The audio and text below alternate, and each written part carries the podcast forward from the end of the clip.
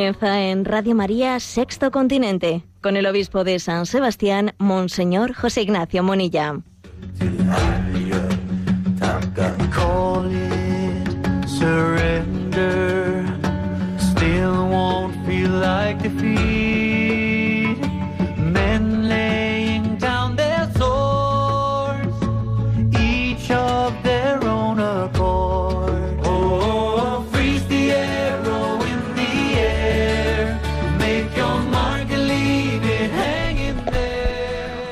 Cordial saludo a todos los oyentes de Radio María. Un día más, con la gracia del Señor, nos disponemos a realizar este programa llamado Sexto Continente, que lunes y viernes realizamos aquí en directo de 8 a 9 de la mañana.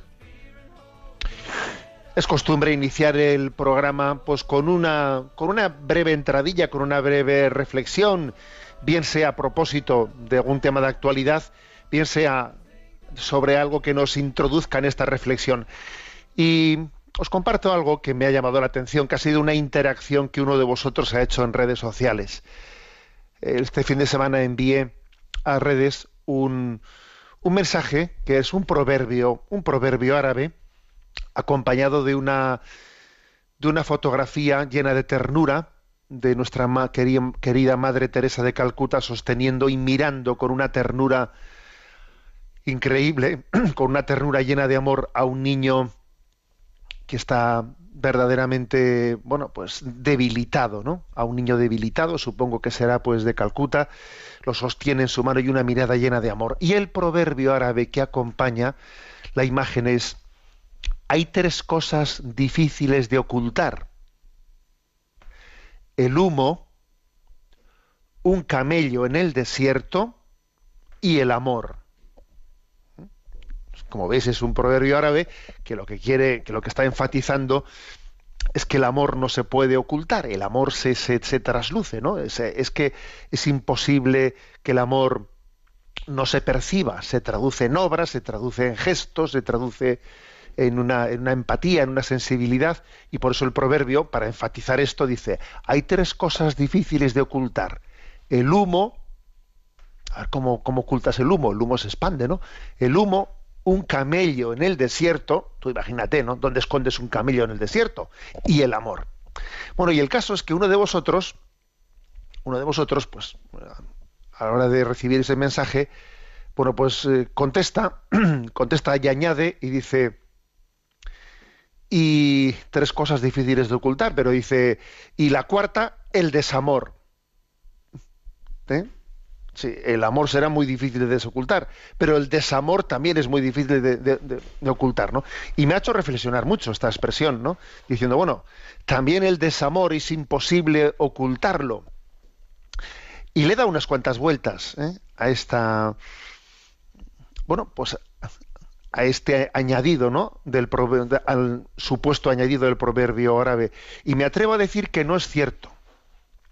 Creo que no es verdad creo que estamos llamados también a vivir en una madurez en la que también el desamor tengamos la madurez suficiente de no estarlo expresando continuamente, que cuando en nuestra vida hay problemas, tenemos problemas bien sea pues familiares, tenemos problemas en el trabajo, etcétera, creo que es un signo de madurez el que eso no se esté mostrando abiertamente, el que uno tenga la capacidad, bueno, pues de conducirlo en parámetros de discreción, eh, que no se nos note que, que, estamos bajo el efecto de la filia y de la fobia, que no se nos perciba de esa manera, que si en el, si el matrimonio estemos, estamos pasando una crisis, que los niños no tengan por qué estar percibiéndolo continuamente, eh, que si, pues si, si he tenido un problema de relación con un compañero de trabajo, no se me esté notando en todo lo que hago. Es decir, creo que el Señor nos da también la madurez, nos da, nos quiere dar la virtud para tener un dominio de nosotros mismos, de manera que también tengamos esa responsabilidad de, de conducir nuestros afectos y nuestros desafectos de manera que no seamos motivo de escándalo para los demás. Tener ese dominio de nosotros mismos, ¿no? Bueno, pues me ha parecido interesante esto. ¿eh? Hay tres cosas difíciles de ocultar. El humo, un camello en el desierto y el amor. Y, sin embargo estamos llamados a mortificar, a reconducir el desamor, a, a serlo capaz no de, de, de visualizar ¿no? esa mortificación, o sea, de, de, no dejar, no permitir que esa falta de mortificación de nuestro desamor sea motivo de escándalo para los demás. Bueno, Sexto Continente es un programa que tiene con vosotros la interacción a través de redes sociales y en Twitter y en Instagram con, tiene la cuenta arroba obispo Munilla, en Facebook el muro que lleva mi nombre personal de José Ignacio Munilla y hay una página multimedia en ticonfio.org en la que tenéis enlazados por todos los recursos que se han ido generando, etcétera. Bueno, eh, estamos dedicando algunos programas a, la presentación del el libro Apología de Chesterton llamado Ortodoxia. Encontréis encontréis los capítulos, los comentarios anteriores, lo encontráis en esa página anticonfío.org, en el apartado píldoras. Ahí se han entresacado pues, los comentarios de, de esos capítulos ¿eh? del libro Ortodoxia. Hoy nos toca el capítulo sexto, las paradojas del cristianismo. Así lo titula Chesterton, las paradojas del cristianismo. Chesterton nos comparte cómo llegó a identificarse con el cristianismo, porque él había nacido pues, mm, pues en un contexto agnóstico. Y es más, él, era un lector empedernido desde su adolescencia, desde su juventud, y él había leído toda la literatura anticristiana y no había leído nada en defensa del cristianismo. Y claro, dice uno, ¿cómo es así que una persona eh, que nace en ese contexto agnóstico y, lee todo en contra y no lee nada a favor, oye, ¿cómo finalmente se hace cristiano, no? Y él, pues da su explicación. Dice, mira, esto es porque esto es la teoría de la llave y de la cerradura. Pues tú tienes una cerradura, ¿no? Que ves que, que, te, te, impide abrir una puerta, ¿no? Y, y entonces de repente encuentras una llave que entra, que calza perfectamente y abre la cerradura. Entonces dice, hombre, esta llave estaba hecha para esta cerradura. Y dice uno, no, eso es casualidad. No, hombre, casualidad no, porque la cerradura es lo suficientemente compleja como para que haga falta algo que esté o sea, es profeso, pensado para poder abrirla. Si no, es imposible que, yo haya aquí introducido eh, aquí un elemento y eso se abra así. Bueno, pues es, esta teoría eh, la traslada para decir, es que el cristianismo es la llave de la comprensión del mundo, porque es que mucha casualidad es, ¿no? Que todo cuadre de esta manera.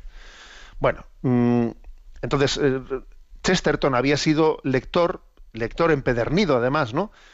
De todos los autores anticristianos, de todos los llamados maestros de la sospecha, de los sembradores de, la duda sobre la fe, ¿no? Pero en la medida que iba leyendo y leyendo, a Chesterton se le encendió la duda sobre la duda. ¿Eh? Él iba viendo, toda esta gente, a ver, tanto ataque al cristianismo, ¿a dónde va, no? Y dice él, sembraron en mi mente las primeras frenéticas dudas sobre la duda. Y me di cuenta que nuestras abuelas estaban en lo cierto cuando decían que los librepensadores desordenan la mente. Y dice, el racionalismo me hizo pensar eh, si, a ver, si la razón servía para algo o no. ¿eh?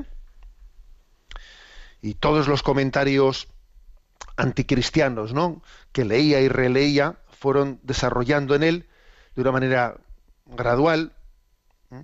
Pues, pues el pensamiento de que, de que el cristianismo tenía que ser algo muy extraordinario, porque se le atacaba por todas las partes y por razones totalmente contradictorias. Por una cosa y por su contraria le atacaban al cristianismo. Y decía, oye, esto, no sé, esto, esto del cristianismo tiene que ser algo realmente sorprendente, ¿no? Tan pronto un racionalista demostraba que la iglesia estaba demasiado al este, como otro demostraba con idéntica claridad que la iglesia estaba demasiado al oeste. Pero ¿en qué quedamos? ¿Está al este o está al oeste? Y claro, dice, no, no importa, el caso es criticar. Bueno, pero, pero a ver, eso es irracional, ¿no? Y entonces Chesterton pone ejemplos, pone varios ejemplos, ¿no? Yo he elegido cuatro, cuatro de los ejemplos que él pone para decir de cómo a la Iglesia se le critica por una cosa y por su contraria, que es absurdo, ¿no? Que en el fondo es una crítica que demuestra una mala conciencia, una especie de sentimiento anticristiano propio de quien no tiene la conciencia tranquila. ¿eh? Por ejemplo, al cristianismo se le ha atacado por, por ser triste y por ser pesimista, eh, por ser pesimista. Por ejemplo, en la famosa novela del nombre de la rosa, etcétera, ¿no? Eh, pues eso, esa visión, el cristianismo, lo que hace es quitar la alegría de la vida con tanta penitencia, con tanta etcétera, etcétera, ¿no? Se le ataca de eso. Y luego se le ataca también de ser demasiado optimista, de tener a la gente engañada. Claro, tú crees en la providencia, que la providencia te ayuda, el ángel de la guarda que te asiste, y encima te tiene reservado el cielo, todo, todo de color rosa. Para ver un momento en qué quedamos. Atacamos a la iglesia, atacamos al cristianismo por ser, por tener una visión triste, eh, pues, pesimista, pues esa visión de los monjes, no sé qué, o por la alegría de que todo es A ver, no se puede atacar por, por una cosa y su contraria. ¿En qué quedamos? Y dice Chesterton, hombre, el cristianismo no podía ser al mismo tiempo la máscara negra de un mundo blanco y también la máscara blanca de un mundo negro, porque a ver cómo es esto, ¿no? Y dice Chesterton, entonces deduje que el cristianismo debía de ser más magnífico o más perverso de lo que creían, porque a ver cómo es posible eso, ¿no? Y pone un segundo ejemplo. La paradoja del Evangelio sobre poner la otra mejilla y ser humilde, ¿no? Y entonces, claro, se le hace la acusación al cristianismo de que esto pues, es un intento de, hacer al hombre parecido a los borregos, ¿no? A las ovejas, que es lo que dice Nietzsche, ¿no? Pues eso, pues eh, la humildad cristiana lo que hace es, pues, hacernos como borregos, ¿no? En vez de que el hombre sea rebelde, etcétera, tal, tal, ¿no? Pero claro, sigue leyendo, sigue, pasa la página en su manual de agnósticos y entonces los sesos, o sea, le, le, crujen las ideas a Chesterton porque dice, y ahora se encuentra con que se rechaza la Iglesia, no porque luche poco, sino porque lucha demasiado y se le acusa a la Iglesia de, de que es la, el padre o la madre de todas las guerras. Pues mira, fíjate, ¿no? Que si las cruzadas, que si no sé qué, por culpa de la Iglesia siempre ha habido guerras y conflictos y... Pero vamos a ver, ¿en qué quedamos? no es no era no estamos diciendo no decía Nietzsche que esta es una religión de que predica la humildad y el perdón y la otra mejilla y entonces estamos siempre siendo como ovejas y como borregos o por el contrario estamos diciendo que la iglesia y el cristianismo están siempre provocando guerras en qué quedamos no ¿Qué era este cristianismo, dice Chesterton, que prohibía la guerra y siempre sembraba guerras, al que se le acusaba al mismo tiempo de ser asesino monstruoso y monstruosa mansedumbre? Pero bueno, ¿cómo, cómo podía ser eso posible, no? Y pone otro ejemplo más. Se decía que la fe religiosa divide, a la humanidad, ¿eh? pero que al menos la ética une a la humanidad, ¿no? que pues que todas las culturas han tenido un instinto moral conjunto y que los mandamientos de Moisés no son nada originales, sino que, sino que, existe un instinto moral ético que es común a todas las culturas ¿eh? y que la fe no hace más que dividir a la gente, ¿no? Ahora, pero si luego se les recuerda a quienes dicen esto, ¿no? Que todas las culturas han sido religiosas, y que la religiosidad es el patrimonio pues también de todas las culturas, entonces, pues estos afirman que los hombres siempre, o sea, que la humanidad siempre ha vivido en la oscuridad y en la superstición de los salvajes, y todos se jactan de que únicamente la ciencia y el progreso eh, son los que están reservados para el hombre moderno, y que, y que, eh, y que en el pasado pues la gente vivía en tinieblas, ¿no? Vivía en tinieblas. Pero hombre, pero no decía usted que, que la ética era un patrimonio de, todas, de todas las culturas. Entonces, como ahora dice que únicamente no el mundo moderno es el que trae el que trae la luz y que hasta ahora se había vivido en tinieblas, ¿no? Y dice, esto ya comenzaba a ser alarmante. Parecía no tanto que el cristianismo fuera suficientemente malo para contener cualquier defecto, sino que cualquier bastón era suficientemente bueno para palear al cristianismo. Y pone un ejemplo más, que es muy gracioso, por cierto. Dice, el gran crimen del cristianismo era imponernos el matrimonio y la familia, ¿no? Condenar a las mujeres a la maternidad, al yugo del hogar, a los hijos, ¿no? Y, al mismo tiempo, los que decían esto se mofan de que la iglesia, pues solamente hay mujeres, ¿no? Y, que la frecuentaban. Pero, a ver, pues aquí alguien me explique esto, que alguien me explique esto de cómo se dice, ¿no? Pues que el cristianismo esclaviza a las mujeres y luego se rían de que la iglesia solamente hay mujeres. Pues alguna contradicción aquí sí que debe de haber, ¿no? Y dice Chesterton, la única explicación que se me ocurrió de inmediato fue que una de dos, o el cristianismo mm, no venía del cielo, y Jesús de Nazaret debía ser el anticristo, vamos, ¿no? O no sería más bien, que parece lo más, lo, más lógico, que el cristianismo era sensato y que los locos eran sus críticos. ¿Mm? Bueno, esta es la reflexión ¿no? de Chesterton en, este capítulo sexto, las paradojas del cristianismo. Y dice, el cristianismo declaraba que la virtud era el equilibrio en la colisión de dos pasiones aparentemente opuestas. ¿eh? Porque son, aquí hemos hablado de paradojas, ¿no? Pero el cristianismo es un gran equilibrio en esa paradoja. ¿eh?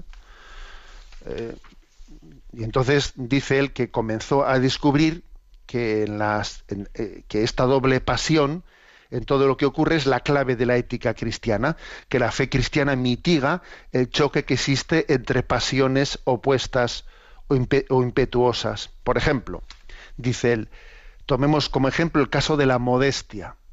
La modestia es el equilibrio entre el orgullo y la humildad.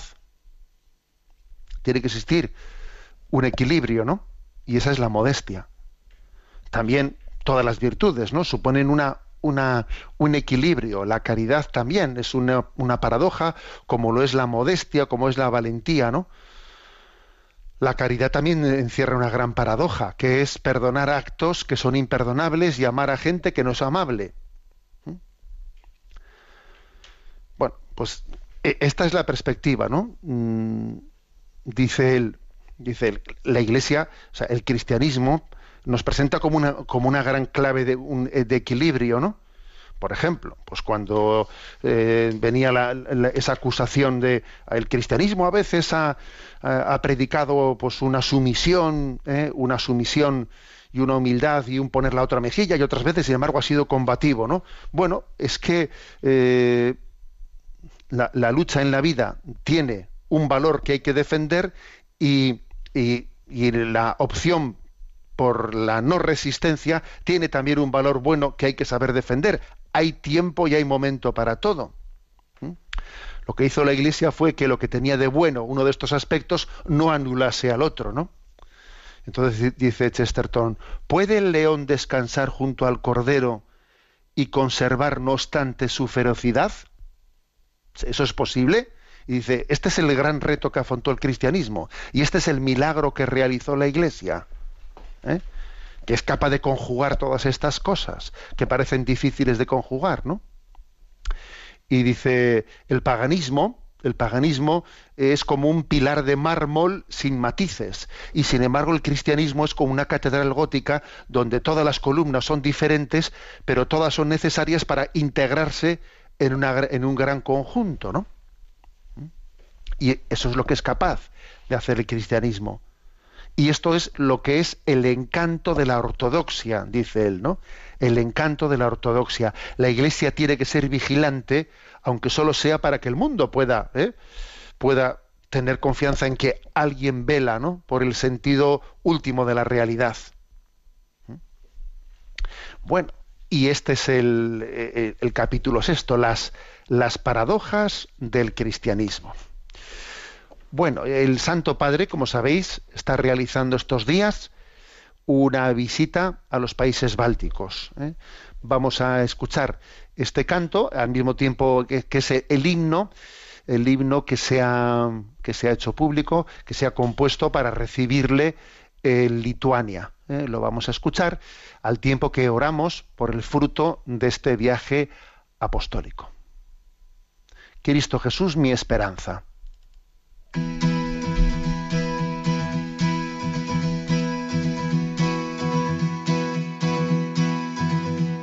regiu tavo šviečiantį veidą, aušrinėje gėdų šlovė, kaip teka neris link jūros, taip mano siela trokšta tavęs. Ir kai ant kryžių kalno stoviu, ir mūsų praeitį stebiu, aš suprantu, kad tūkstančius metų kasdien tu viltį mums teiki. Kristus, Jėzus, mano viltis, mane baisi jokia mirtis, nes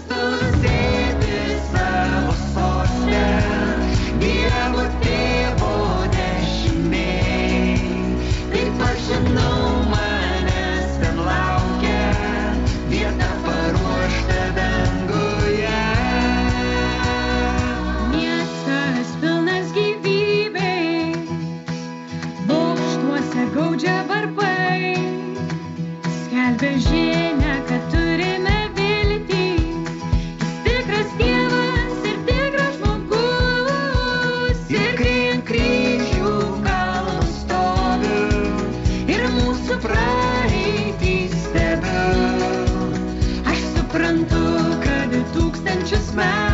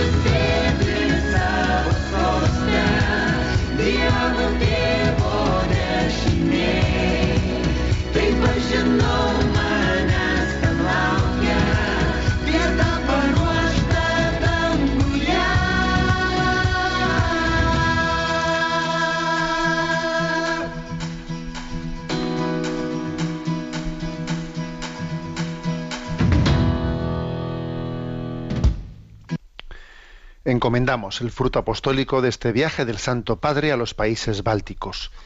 Nuestro rincón del DOCAT. Eh, nos toca el punto 83 y con él finalizamos la sección que está eh, que atiende el tema de la persona humana, que ha sido de los puntos 47 al 83. Eh, como digo, pues hoy la concluimos con este punto, que dice, ¿qué significa la muerte desde una perspectiva cristiana? En la actualidad, la muerte se entiende a menudo tan solo como degeneración del cuerpo. La muerte, sin embargo, es una parte determinante de la vida y para muchos el paso hacia la última madurez. Para el cristiano la vida es un don y esto nos da una confianza última también en las horas más difíciles. Nos sabemos en manos de un Dios bueno y tenemos la esperanza de que la muerte no es el final, sino el paso hacia la vida eterna. Por eso la relación entre el sufrimiento adquiere, con, la relación con el sufrimiento adquiere un nuevo horizonte. Los asistentes espirituales siempre experimentan que esa esperanza sirve de consuelo en ese momento próximo a la muerte, incluso a personas que aparentemente no son religiosas. Cristo está especialmente cerca de nosotros en el sufrimiento y en la muerte. Bueno, eh, plantea por lo tanto el significado de la muerte. ¿eh? Desde la perspectiva cristiana, pero ojo, también eh, hay que hacerse una, esta pregunta, ¿no? ¿Y cómo vivir la muerte cuando alguien carece, ¿no? Es que porque alguien carezca de fe, no tiene que hacerse la pregunta sobre el sentido de la muerte. Claro, creo que una vida, o sea, vivir de una manera madura no puede ser ignorar, ¿eh? ignorar ese tema, o sea, no preguntarse, ¿no? No preguntarse por la muerte, pues es como, ¿eh? pues como estar eh, sonámbulo en esta vida y no querer que nadie te despierte. Es que te vas a despertar, ¿sabes? ¿Eh? O sea, es así, ando sonámbulo y que nadie me despierte. Algo así ocurre como el que no se plantea el sentido de la muerte. A ver, si, si resulta, ¿no? que la muerte no tiene sentido ninguno, entonces a ver la vida qué sentido tiene. He puesto el ejemplo del sonámbulo, pero también podía poner el ejemplo del empresario, ¿no? El hombre que no piensa en la muerte es como el empresario que no piensa en el balance final. Oiga, el balance final habrá que pensar, si no, ¿eh? la empresa para qué la he abierto. ¿Eh? Si, si esto que estoy haciendo ahora va a perder todo, todo su sentido en el momento en el que me muero, entonces ¿para qué lo hago ahora? Esta pregunta tiene su razón de ser, ¿no?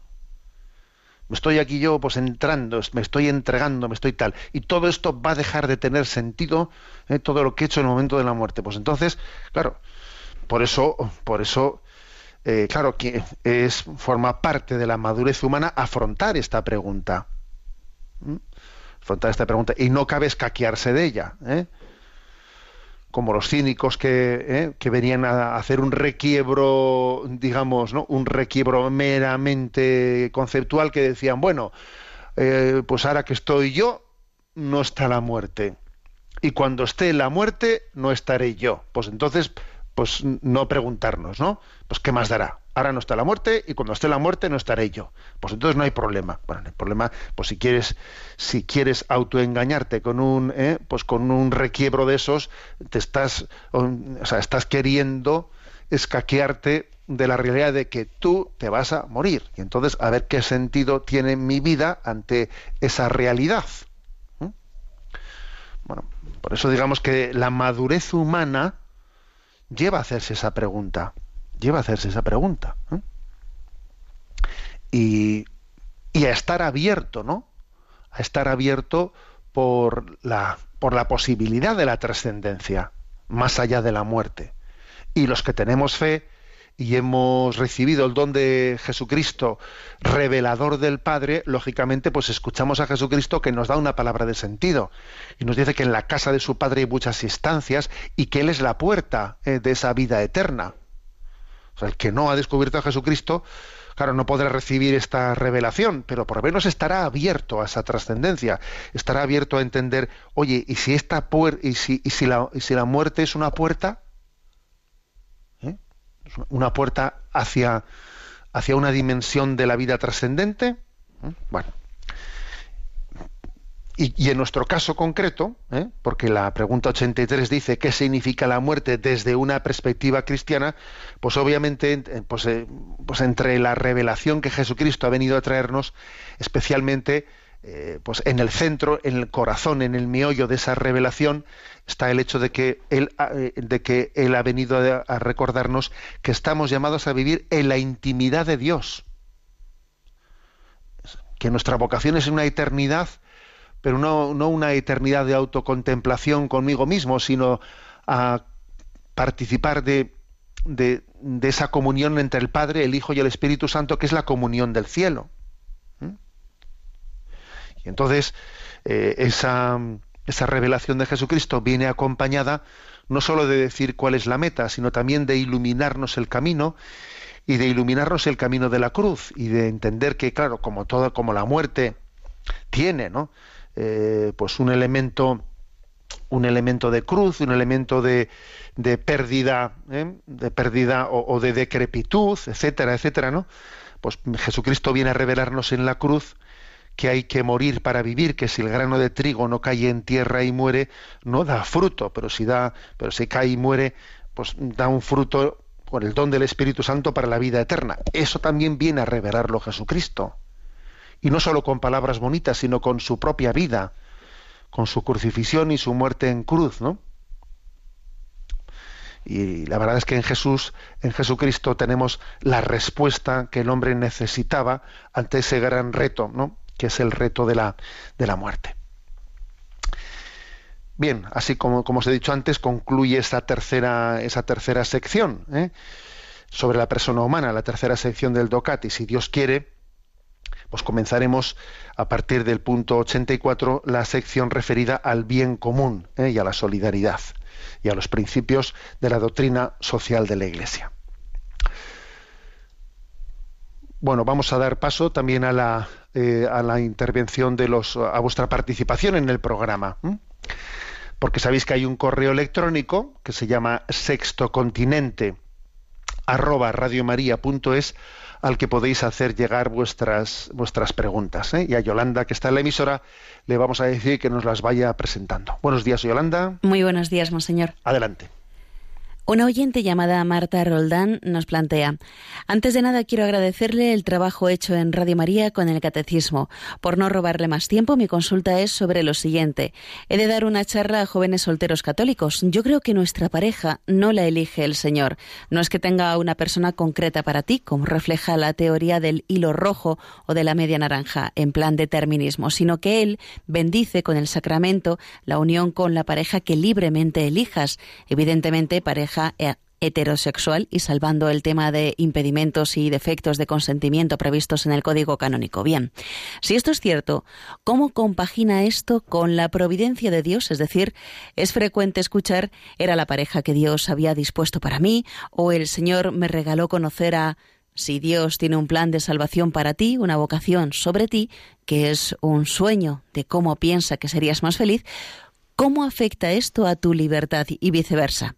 Está claro que Dios es creativo, que recrea sobre la marcha a partir de nuestros errores y decisiones, pero me gustaría que me ayudara a poder explicar este tema de forma fiel a la doctrina de la Iglesia. Le rogaría una breve reflexión al respecto, o si ha hablado de esto en alguno de sus vídeos, que me facilite el enlace. Yo lo he buscado y no he encontrado nada salvo en el ámbito protestante. Solicitando también su bendición, reciba un afectuoso saludo. Bueno, es complejo ¿eh? el tema que plantea nuestra, nuestra oyente, ¿eh? Marta. Pero vamos a ver, eh, diríamos lo siguiente. Eh, ella ha partido de una afirmación, ¿no? Que no es el Señor el que elige, elige tu pareja, sino que la pareja la eliges tú. ¿eh? Y luego Dios la bendice. A ver, eh, hay que matizar mucho eso. ¿eh? Obviamente, claro que, claro que tú eh, eliges, pero nosotros partimos de que cuando nosotros elegimos estamos discerniendo, discerniendo, no meramente eligiendo, sino discerniendo. Y estamos discerniendo qué querrá el Señor para mí, qué tendrá, qué designio tiene. ¿eh? Y entonces, ¿qué persona ha pensado Dios para mí? Sí, eso es correcto decirlo.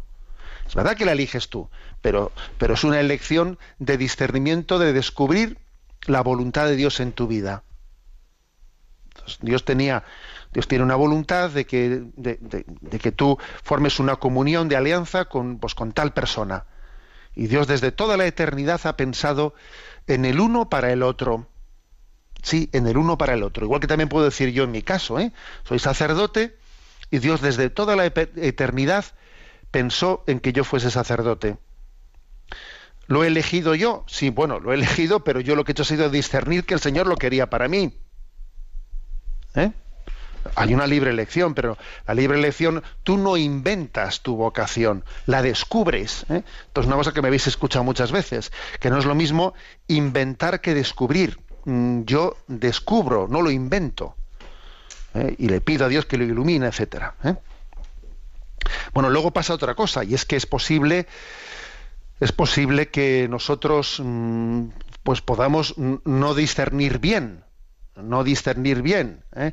Pues eh, el Señor quería, tenía para mí un designio y yo, pues y yo le he dado la espalda, me he emperrado eh, y, no y no he acogido la vocación que Dios había pensado para mí. ¿eh?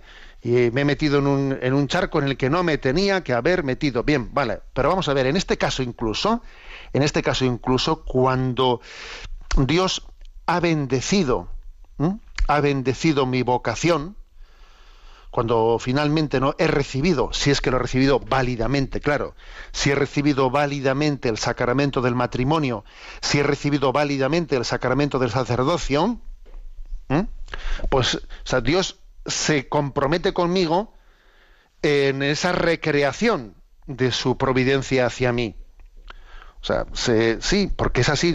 también formaba parte de la providencia de Dios el que tú, eh, pues, eh, no fueses dócil a su providencia y fueses a otro lado, pero sin embargo Dios está recalculando continuamente su providencia hacia nosotros. Es una manera de hablar que nos cuesta, pero, o sea, imagínate, ¿no? Imagínate que un servidor, pues en el, en el plan primero de Dios, si es que se puede hablar de plan primero y plan segundo, que también esto es una manera humana de hablar de lo divino, imagínate que en el plan primero de Dios, pues no fuese que yo, que yo fuese sacerdote. Y entonces yo pues me he emperrado y finalmente lo he sido, pero bueno, lo he sido pues con una con una o sea, aunque me he equivocado y aunque igual no he hecho, o sea, no he no he sido dócil a lo que Dios había pensado para mí, sin embargo, he recibido el sacerdocio válidamente. O sea, el sacramento ha sido válido. El Señor se compromete con ese sacramento. Si a mí me han ordenado válidamente, entonces la voluntad de Dios desde toda la eternidad es que yo finalmente fuese sacerdote. Luego no le doy más vueltas. Otra cosa es que haya sido una ordenación nula. Bueno, eso es otro tema. Pero si la ordenación ha sido, ha sido válida, en definitiva Dios, aunque haya, aunque haya sido, ¿no? Por la mediación también de errores míos, pero Dios definitivamente se ha comprometido con mi, con mi vocación sacerdotal o matrimonial. ¿Mm?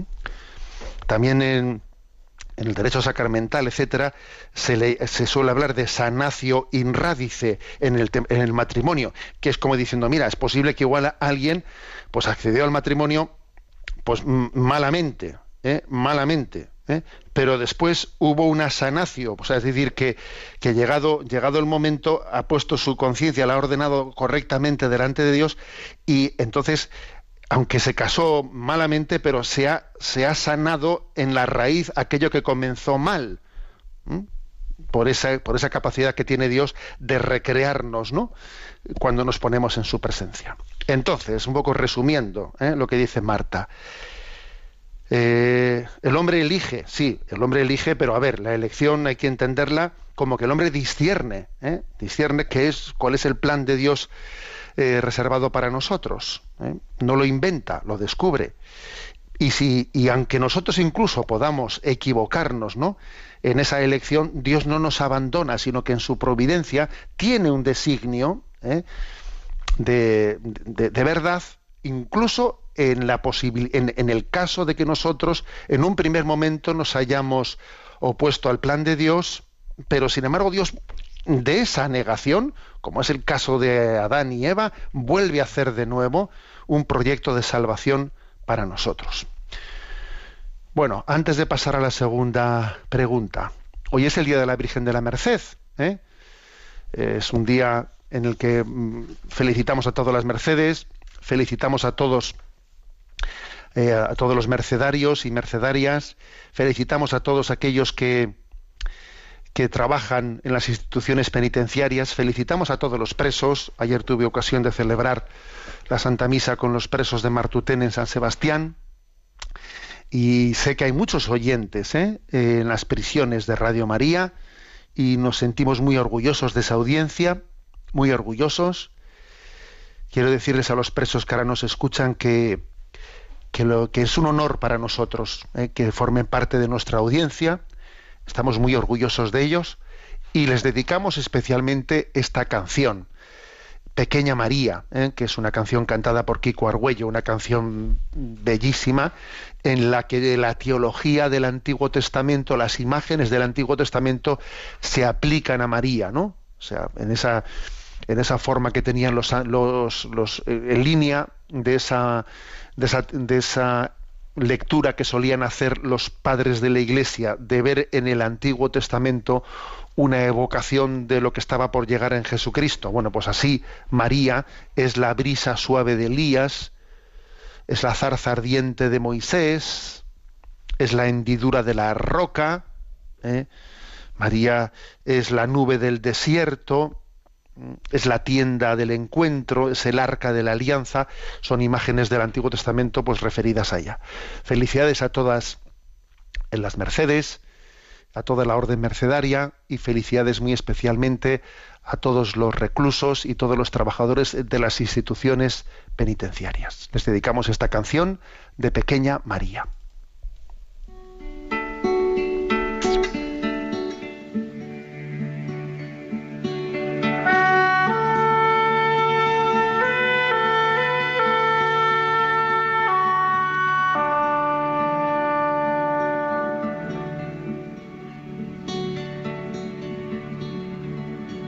María, pequeña María, tú eres la brisa suave de Elías, el susurro del Espíritu de Dios.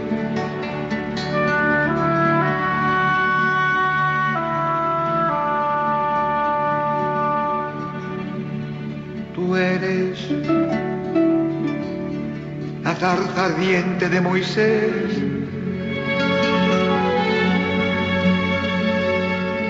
Que llevas al Señor y no te consumes.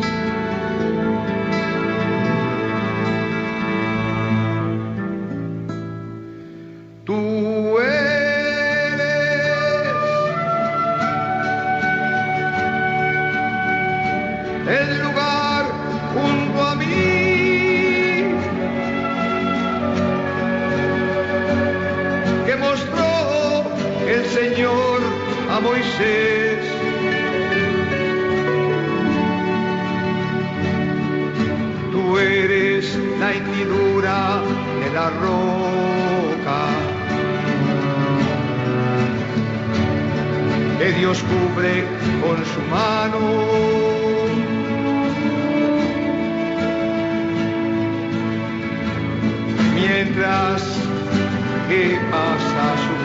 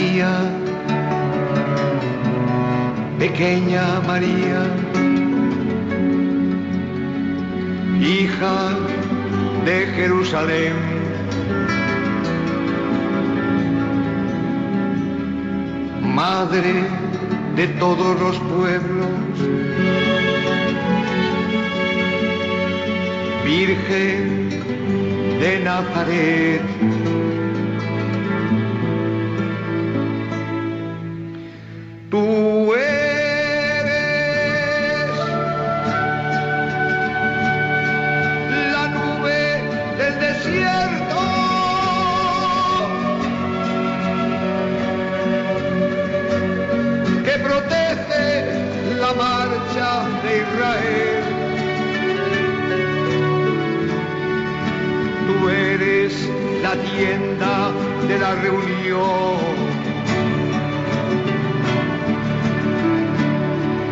El arca que lleva la alianza.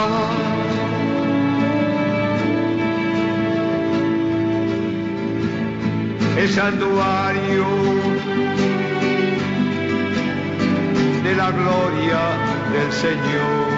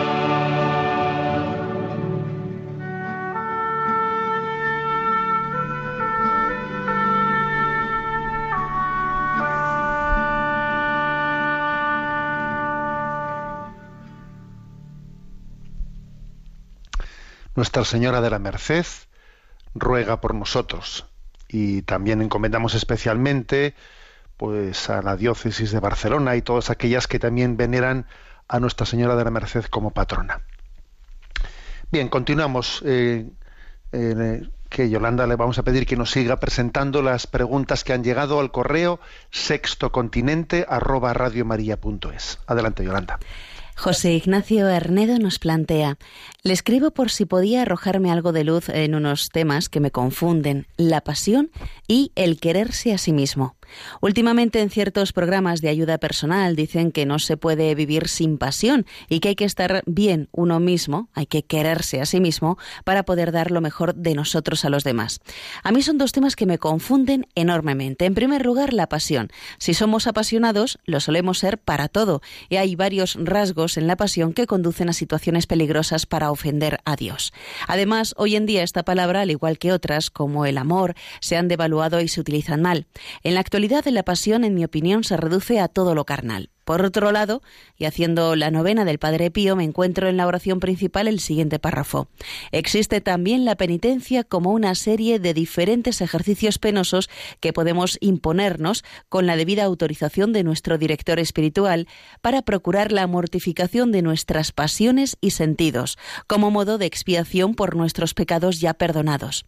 El Santo Padre Pío fue muy penitente y supo vivir en austeras penitencias toda su vida religiosa sin perder la alegría.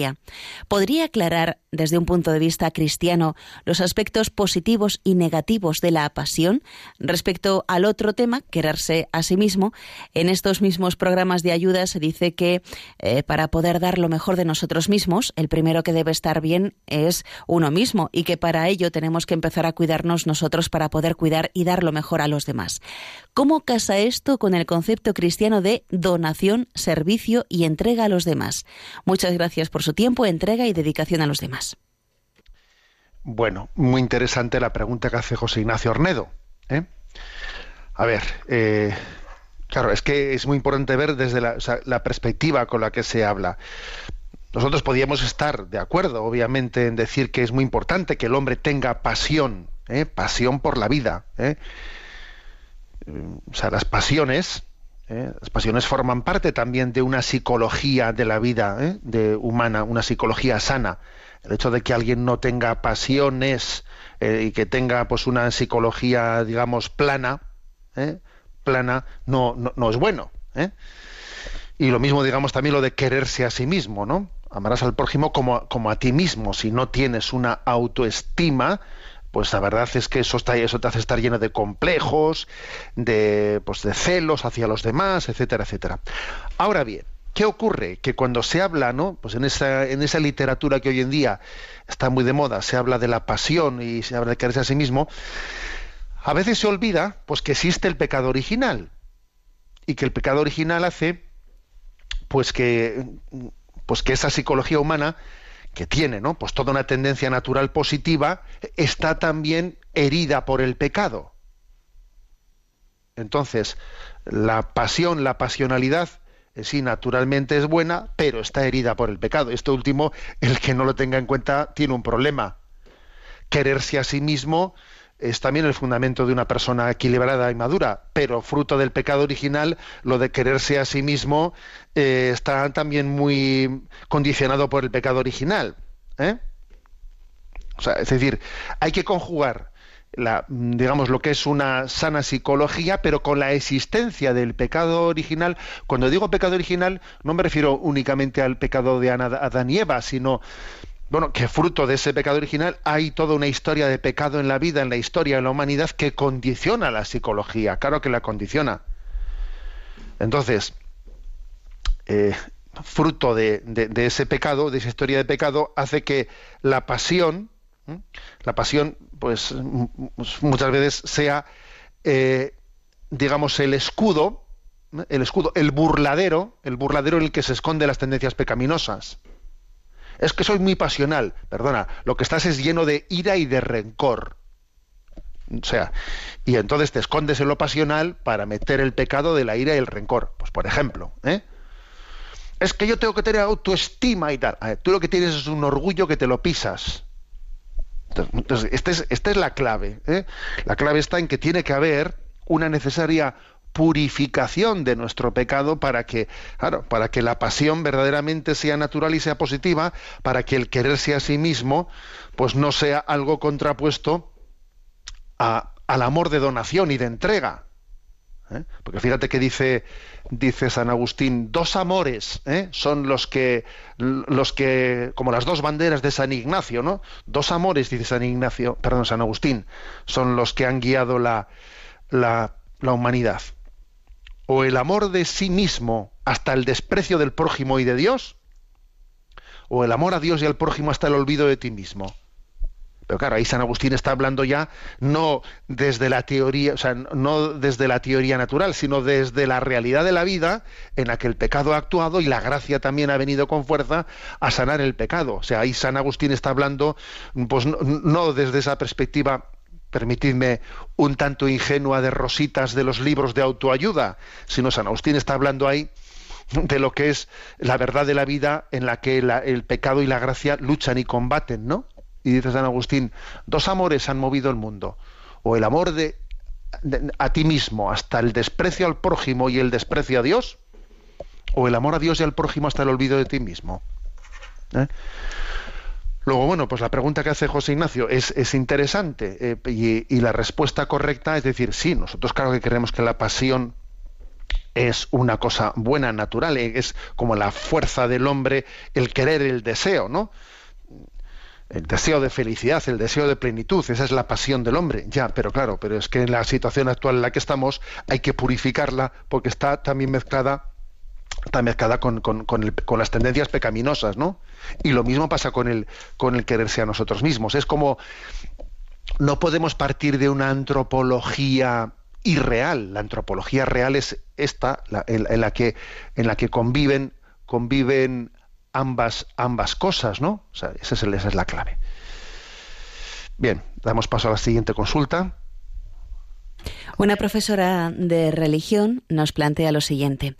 Le felicito por la gran labor que hace a través de este programa y demás sitios. Me gustaría que me guiase hacia una respuesta oportuna para contestarle a una alumna mía de religión de bachillerato. Soy profesora de esta materia desde hace poco y temo a veces no ser clara en mis explicaciones.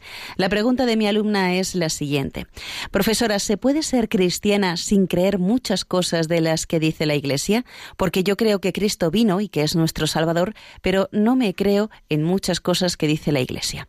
A lo que yo, a mi humilde entender, la contesté que sí, que Dios eh, no la juzga, que tenemos toda una vida para poder entender todo lo que la Iglesia nos dice, que tenga paciencia y que yo como profesora de religión suya que soy, la tenía que decir que Jesús dejó a la Iglesia como camino nuestro para ser felices y que aunque no entendiésemos, todo era para nuestro bien.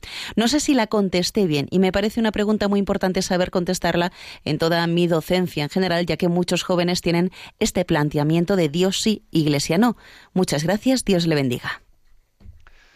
Bueno, ¿se puede ser cristiano sin creer muchas de las cosas que dice la Iglesia? A ver, fe a la carta, no. ¿eh? No se puede tener fe a la carta. La fe es un conjunto. ¿eh? La fe es una totalidad. ¿eh? Entonces yo digo, pues voy a elegir de la revelación las cosas que más, que más me gustan, con las que me identifico. Las otras, pues no tengo por qué adherirme a ellas eh, para ser cristiano. No, esto obviamente no sirve. Ahora, esto no quita para que mm, existe una ley de la gradualidad. Lo que no existe es la gradualidad de la ley, que eso es otro tema. ¿eh? Pero existe una ley de la gradualidad. O sea, Dios, como, como esta profesora le ha dicho a su alumno, ¿no? A su alumna, oye, tú sigue adelante, Dios tiene paciencia, Dios tiene un designio contigo, te irá, te irá poco a poco iluminando, ¿no? O sea, el que comenzó en ti la obra buena, él mismo la llevará a término. Tú sé una buscadora. Esas dudas que tienes, aprende a plantearlas de vida en el lugar debido, en el ambiente en el que te puedan ayudar, no en ambientes que te van a, más bien a distorsionar las cosas, etcétera, etcétera, ¿no? Eh, o sea, Dios tiene eh, una, una, paciencia en esa ley de la gradualidad de nuestro crecimiento. Ahora, eso no quiere decir ¿no? que yo vaya, eh, que yo pueda plantearme el ser cristiano pues eh, rediseñando el cristianismo a, conforme a mi ideología. Pues no, eso es otro tema. ¿eh? Eso obviamente es muy, es muy distinto. Yo creo que esta sería un poco ¿no? la, la, forma correcta de responderle a esa alumna. Bueno, tenemos el tiempo cumplido.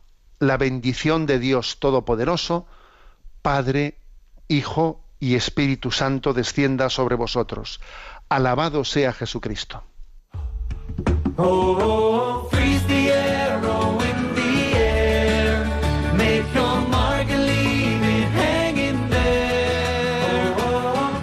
Escuchado en Radio María Sexto Continente, un programa dirigido por el obispo de San Sebastián, Monseñor José Ignacio Monilla.